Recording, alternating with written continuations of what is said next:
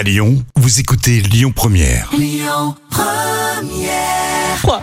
Le grand direct, 7h10h. Manila Et je retrouve euh, Dina Faustino, hein, notre sexothérapeute euh, que nous avons euh, eu à l'instant au, télé- au téléphone. D'ailleurs, vous allez pouvoir retrouver la première partie hein, de son interview sur notre, sur notre site internet lyonpremière.fr aujourd'hui.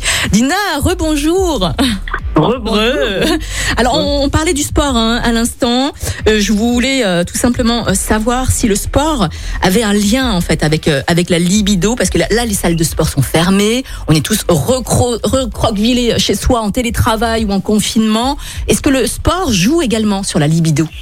Bien sûr, bien sûr, c'est ce que j'expliquais tout à l'heure. Je reviens un petit peu là-dessus. Ouais. Ou de toute façon, le sport, euh, il est important de le pratiquer même si on, ne va plus au- aux salles, parce qu'il y a un effet sur la bonne estime de soi. L'activité physique est primordiale afin de se stimuler. Elle dégage plein de molécules, entre autres la dopamine, la testostérone, qui sont, sont- qui sont des, des molécules hyper importantes pour nous donner du plaisir, Mhm, Ouais. bien sûr. Alors, hum, j'ai j'ai une autre question. Quels sont, quels sont les symptômes d'une baisse de, de libido Comment ça se présente euh, Comment, comment Alors. identifier justement une baisse de libido, de désir sexuel?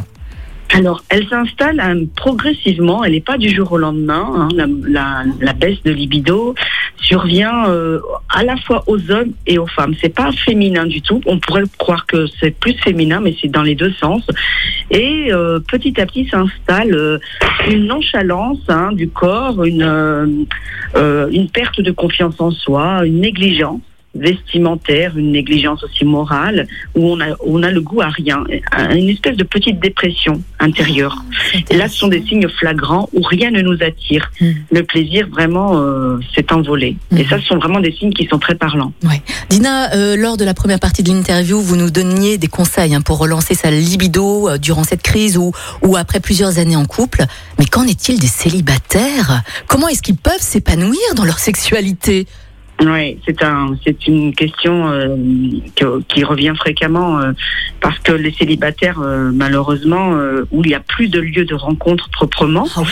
Euh, et c'est un et c'est une grande catastrophe sociale. Et je pense que hum, c'est une grande misère humaine qui est en train de se produire à petite échelle mais qui peut-être à long terme va être quand même un, un élément majeur euh, d'une problématique et ben ces ces personnes qui sont dans la dans le célibat euh, la première chose qu'ils font là, c'est aller sur les sites de rencontres.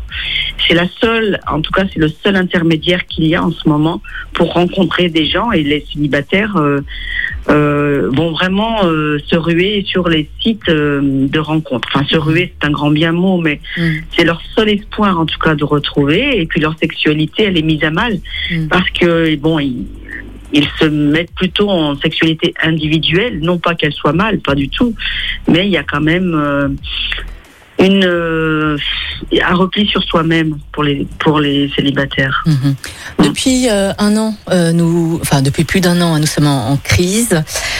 Il y a eu une augmentation apparemment des téléchargements ou des visions de, Oui. de films porno. Que pensez-vous de ceci? Êtes-vous pour ou contre les films porno, Dina? Alors, le film pornographique en lui-même, quand il est visualisé une fois de temps en temps, il n'a aucun effet euh, dévastateur, hein, parce qu'on a aussi besoin d'une visibilité aussi pour avoir un stim- une stimulation, euh, euh, un imaginaire créatif, un, un fantasme.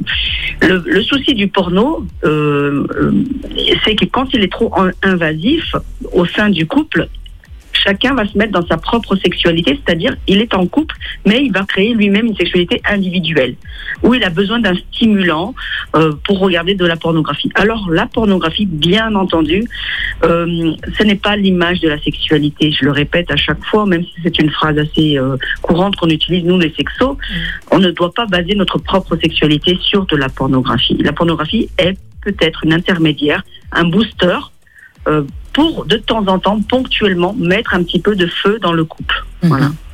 Alors, que pensez-vous du slut shaming? Alors, vous allez me demander ce que c'est le slut shaming. C'est une expression anglaise hein, euh, qui, qui est employée par les féministes et qui dénonce justement une société qui considère les femmes sexuellement actives comme des salopes. Je le dis. euh, voilà. Vous, vous en pensez quoi, euh, Dina?